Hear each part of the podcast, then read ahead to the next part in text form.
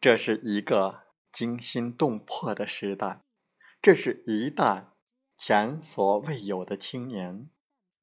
中国的未来，我们的未来，何去何从？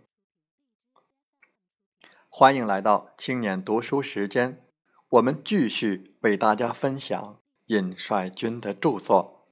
错的不是我们，是世界。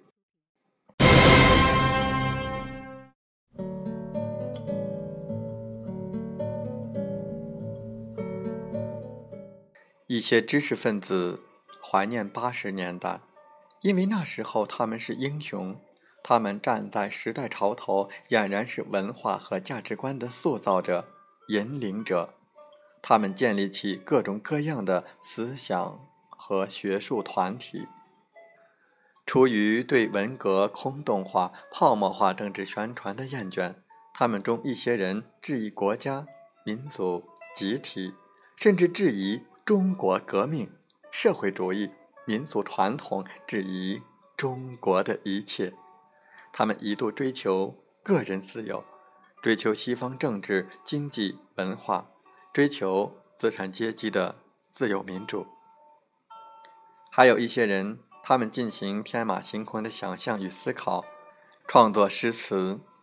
舒婷、海子、西川、洛伊河。顾城、三毛、席慕容，一个个诗人竞相登场。诗人西川说：“在上世纪八十年代，你要不写诗，那你简直就是一个很荒唐的人，因为全国青年都在写诗，他们都是爱做梦的孩子。毛泽东时代的理想主义情节还留有一些余晖，虽然他们不一定喜欢毛泽东。”那时候，他们意气风发，自我感觉良好。可谁曾想，这都是虚幻的，如浮云一般，没有根基。他们不认识真实的中国，真实的世界。他们的思想感受没有现实基础。所以，当九十年代的商业大潮袭来之后，这一切的虚幻便消失了。残酷的现实摆在眼前，现实改变了他们。经过二十年的商业化变革，知识分子悲惨地沦落为五种人。第一种是站在人民对立面的知识分子，他们昧着良心为既得利益集团和资本代言。这些所谓的精英、专家、学者，遍布中国当前的政治界、经济界、法律界、教育界、自然科学界。医疗界等众多领域，列宁说：“几何公理一旦违背了资本家的利益，也会被资本家当作敌人而打倒。”第二种是各个学校里面的教书匠。曾几何时，老师被称为人类灵魂的工程师，但是现在，老师这个职业却被很多人仅仅当作饭碗。教育不再只追求真理，不再只追求真善美，而渐成为商业化大潮培养合格的劳动者与消费者的工具。劳动者聪明到拥有一技之长，为商品经济服务，能够养活自己；消费者愚蠢到没有独立思考和判断能力，极易被广告媒体煽动，成为。经济消费的奴隶。第三种是数千万八零后、九零后大学毕业生，理论上他们受过高等教育，应该属于知识分子，但事实上他们只是一群廉价打工仔。第四种是像于洪先生那样的老师，他们还保有对真善美的追求，但他们悲观厌世，一心要逃离。他们在古往今来的宗教、哲学、艺术中追寻人生的真谛，其中大多数人都失败了，还有一些人在继续痛苦的追寻。第五种是为人民服务的人，他们的人数正在增长。三十多年前，知识分子被嘲笑为“臭老九”。那时候很多人不服气，而现在仅仅经历二十年的商业化大潮，知识分子群体就发生了翻天覆地的变化。人们常常把千般美好话语加诸知识分子身上，知识分子也常常自我标榜客观公正、独立理性，但现实却并非如此。专家。被称为专家，挨板砖的专家；教授被称为教授，嚎叫的野兽。专家学者退化的速度如此之快，让人瞠目结舌。毛主席曾经把知识分子比作毛发，他认为知识分子并没有什么独立性，要么附着在。统治阶级的皮上，代表统治阶级的利益；要么附着在被统治阶级的皮上，代表被统治阶级利益。他说：“然而，知识分子如果不和工农民众相结合，则将一事无成。革命的或不革命的或反革命的知识分子的最后的分界。”看其是否愿意，并且实行和工农民众相结合。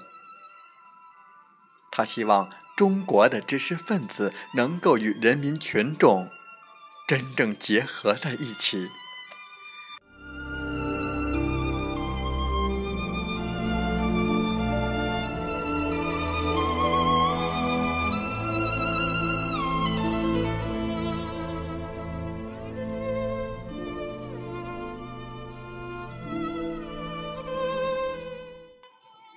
阅读于洪先生的文章，阅读他的同事、朋友、学生的回忆文字，我们会发现，于洪先生最主要的思想是对现代性的反思。他希冀为现代人找到一种正确的生活方式。于洪先生认为，现代人则是一群离家出走的漂泊者。现代人是人类中心主义，过于狂妄。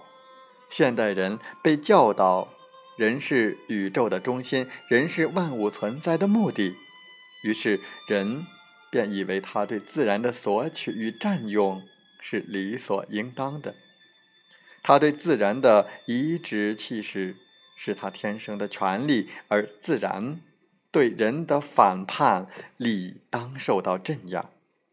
现代的人本主义其实是一种虚无主义。现代人已经抛弃了基本的道德准则。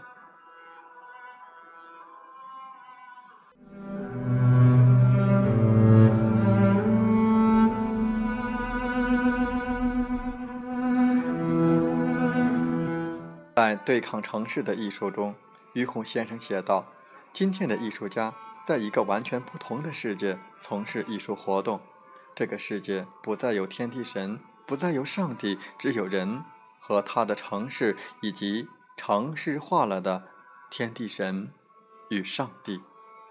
于洪先生属于中产阶级，因为对现实不满，这位生于五十年代的中国人从骨子里推崇西方的精神文化。他的生活方式、思维方式、内心的困境也接近于西方知识分子。他致力研究的对象也是西方虚无主义文化，像他这样的人在中国其实有很多，因为今日之中国已经深受西方政治、经济、文化影响。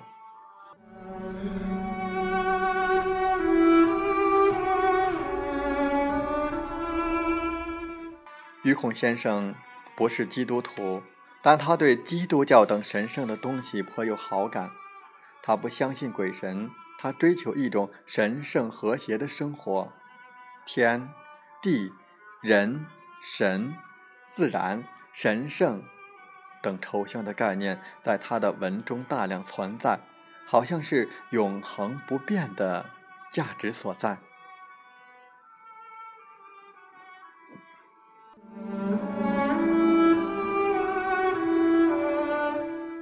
于孔先生喜欢尼采、赫尔德林、海德格尔、里尔克、福柯、德里达、施特劳斯。他通过研究他们的思想来反思现代性。这样的研究方式在中国学术界十分流行，许多人文社会科学的学者都是这样搞研究的，并以此教育学生。为了解决他们眼中的中国现代性问题、人类现代性问题，他们直接跳到了西方学者身上，并且这些西方学者大多都是虚无主义者。他们希望通过研究西方学者。对虚无主义有深刻认识的西方虚无主义者，来解决现代性和虚无主义的问题。他从一个思想流派跳跃到另一个思想流派，从一个思想家身上跳到另一个思想家身上，但就是不涉及其背后的政治经济。他的所有的研究都是从书本到书本，理论不联系现实。他只是徒劳的空喊：“人类不能信奉人类中心主义。”似乎只要人类不再如此狂妄，世界就美好了。可是，究竟人类为何会有人类中心主义的思想呢？他无法回答。他的眼中没有中国。今日之中国，好似一个颠沛的大洲，一级已经是纽约、东京般的繁华。另一极却似非洲一样的贫困。可是，这些在他的研究中却从来没有表现出来。他肯定想到过这些，但是这在他心中并不占据重要的位置。他只想在艺术中找到生命真谛。我们可以看出，于孔先生的反思现代性和王辉先生的反思现代性完全不一样。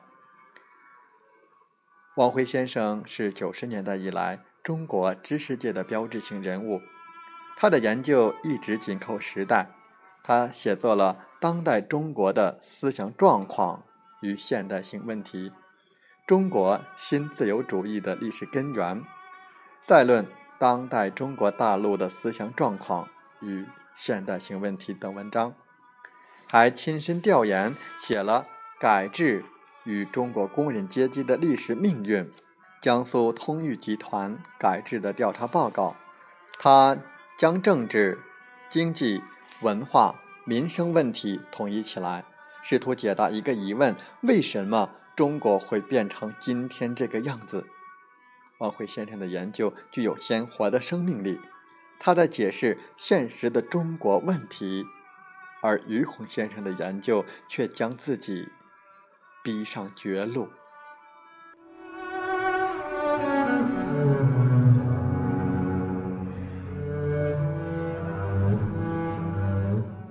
于孔先生一头扎进了西方文化，不过他喜欢的不是歌德、卢梭、斯宾诺莎，不是马克思、爱因斯坦、罗素，不是西方世界那些顶天立地、可以与虚无主义对抗的思想家。他花费巨大精力写了一本近四十万字的《艺术与归家》，尼采、海德格尔、福柯。书中有大量关于虚无主义的文字。在《虚无主义：我们的深渊与命运》一文中，他列举了西方自启蒙运动之后出现的虚无主义思潮。道德论的虚无主义。世界上根本就没有道德的基本准则，生活中无所谓道德，也无所谓不道德。生存乃是弱肉强食的本能斗争，道德是完全主观的东西。认识论的虚无主义，真理是不存在的，真理代表的都是特定团体的利益。另一些人则从语言学。结构主义出发，认为每种语言都有其独特的意义规范、逻辑结构，不存在超语言的原语言、基本语言，因此不存在对一切语言都有效的普遍真理。宇宙论的虚无主义，宇宙是无目的、无价值、无意义的，甚至是荒谬的、邪恶的。生存论的虚无主义。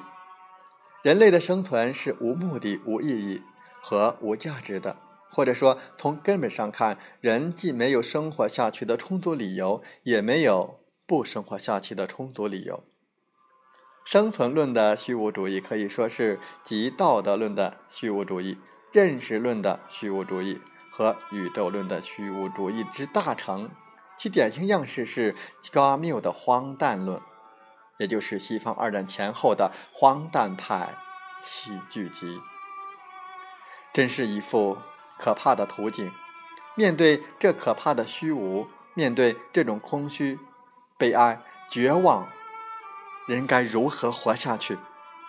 在西方，当基督教衰落之后，知识界、文化界面对的就是。这样的一幅场景，尤其是第一次世界大战、第二次世界大战爆发，更是砸碎了启蒙运动的自由、民主、博爱精神。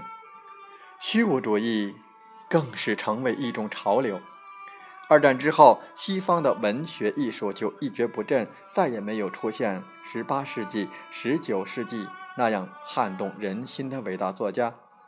再也没有那种可以让人满含热泪、五体投地的伟大作品。歌德、拜伦、雪莱、雨果、狄更斯、贝多芬，全都成了历史。西方人的精神和情感已经就此衰退了。资本主义的发展更是促进了虚无主义的繁荣昌盛。资本主义的消费文化要求一切都可以明码标价出售，不管是物质商品，还是人的肉体、人的精神，统统在列。真善美因此被消解，人类历史上的一切优美高尚的事物因此被消解。资本主义要求人的头脑里都是消费品，都是物欲、肉欲，人生无所谓道德与不道德。这正是西方虚无主义发展的大背景。可是，在于洪先生眼中，这个大背景不见了，资本主义对虚无主义的巨大影响不见了。